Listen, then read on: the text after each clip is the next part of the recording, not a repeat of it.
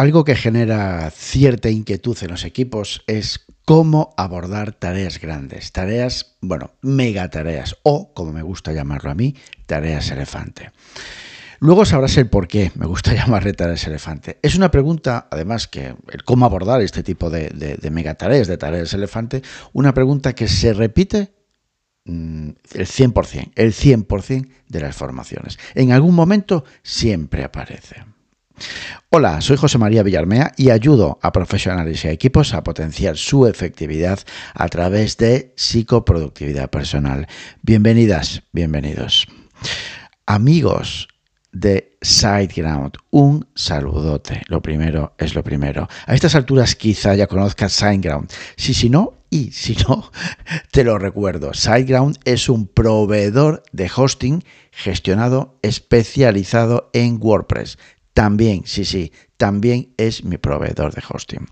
Así que nada, un saludote amigos de SiteGround. Las tareas elefantes son tareas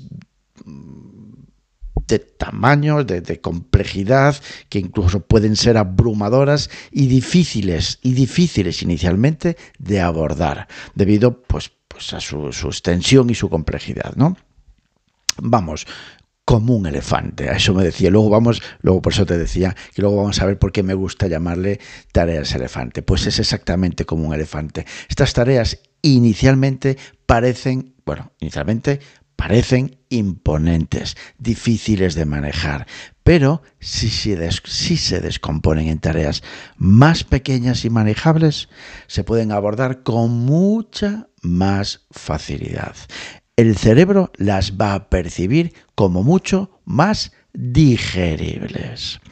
Estas tareas elefantes, además, pues, pues, pues, pues y, y, por eso que me atasco, y por eso salen tanto en las formaciones, porque son desalentadoras, son desmotivadoras y llevan mucho a la procrastinación y a la postergación. De ahí repito, que preocupen y como preocupa, sale como tema, sale como cómo José María podemos abordar estas tareas elefante.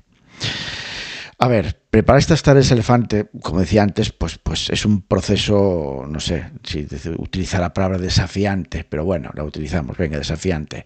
En algunos casos se anota, lo que se suele, lo que me encuentro mucho que se hace, ¿no? Es anotar el nombre de la tarea elefante, bumba, y nos olvidamos del resto. Entonces, claro que genera un lógico descontrol incluso, e incluso cierta ansiedad.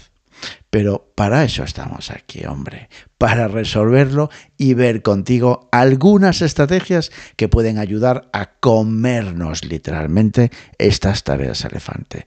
Así que aquí van concretamente seis claves para abordar estas tareas elefante, estas megatareas. Uno, clave uno, define la tarea elefante. Como me encanta esto, es que no me puede gustar más. Definir la tarea elefante. Lo primero que debes hacer es definir en el sentido de cuál es el resultado final que deseo lograr, que quiero conseguir, cuáles son e incluso los objetivos específicos que tengo que alcanzar con esta tarea elefante.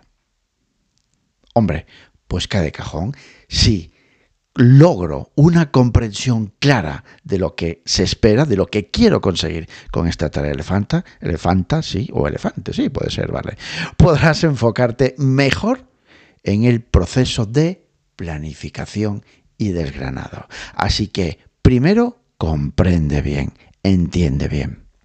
Segunda clave, dividir la tarea elefante en tareas más pequeñas. Una tarea elefante puede ser de, puede ser nada, es abrumadora si se aborda así, a la bomba, al cholón.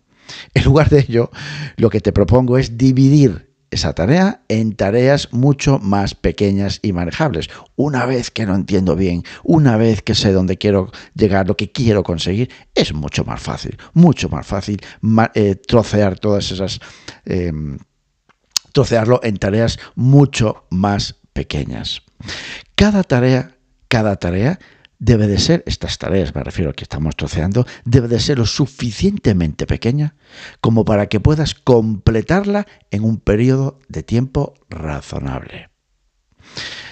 A ver, pues puedes utilizar mm, checklists, listas, bueno, lo mismo, ¿no? Listas de verificación, diagramas de flujo, mapas mentales, lo que tú quieras puedes utilizar para organizar estas tareas, para dividir estas tareas elefante y asegurarte de que no te pierdes nada, porque esa es otra.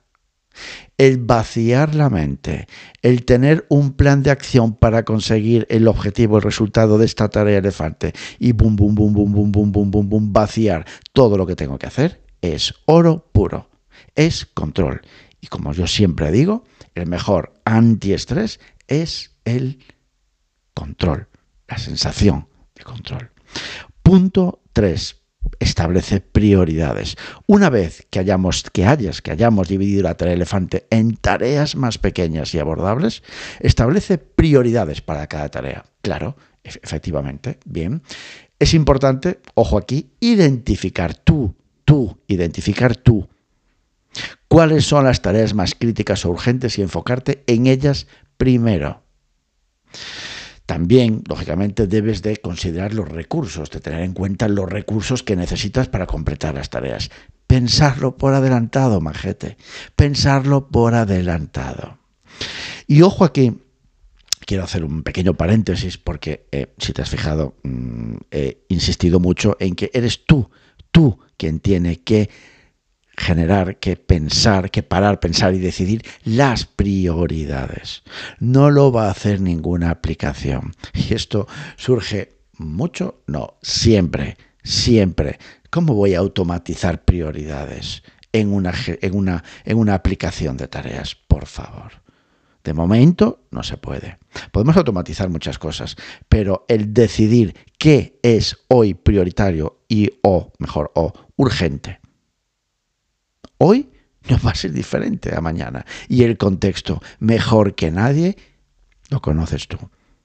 Lo conoces tú. Así que eres tú quien tiene que parar, pensar y decidir esas prioridades. Punto 4. Punto 1 define el resultado de la tarea elefante. Punto 2, divide la tarea elefante en tareas más pequeñas. Punto 3, establece las prioridades. Punto 4, asigna responsabilidades. Si estás trabajando en equipo. Y esa tarea de elefante incluye a más personas, asigna responsabilidades a cada miembro del equipo.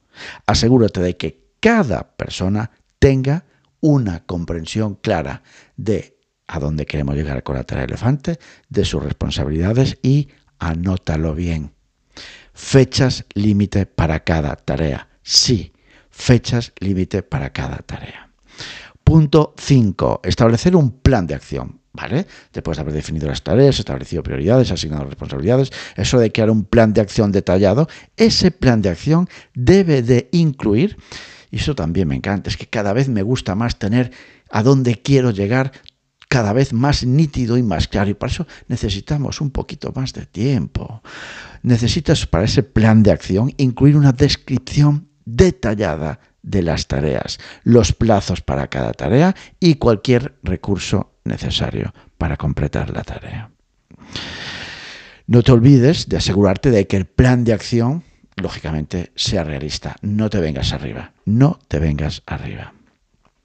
Y punto 6 y último, haz seguimiento, finalmente haz un seguimiento regular. Siempre lo digo, siempre, siempre, siempre, siempre y siempre. Cualquier sistema, cualquier... La productividad son revisiones, son seguimientos, es determinante. Si no, te, si no hago una, evaluación, si no hago un seguimiento, si no hago una revisión, no puedo evaluar. Si no puedo evaluar, no puedo reflexionar. Si no puedo reflexionar, no puedo generar eh, mejora ni, ni, ni, ni decidir, digamos, cuáles son mis próximos pasos, etcétera, etcétera. Haz un seguimiento regular para asegurarte de que estás avanzando según lo planeado. Revisa el progreso de las tareas, perdón, de la tarea elefante en relación al plan de acción y ten en cuenta esas subtareas, ese troceado. Si hay que hacer ajustes, se hacen ajustes. Si hay que cambiar fechas, se cambian fechas. No pasa nada. Así que nada, aquí tenemos seis claves. Aquí os dejo seis claves para abordar, comernos, digerir estas tareas, elefante, estas megatareas. Hasta aquí, queridos y queridas amigas, gracias, gracias por estar al otro lado. Y ya sabes dónde puedes encontrarme en jmvillarmea.com, en mi campamento base, y en LinkedIn me puedes encontrar por mi propio nombre, José María Villarmea. Así que nada, abur.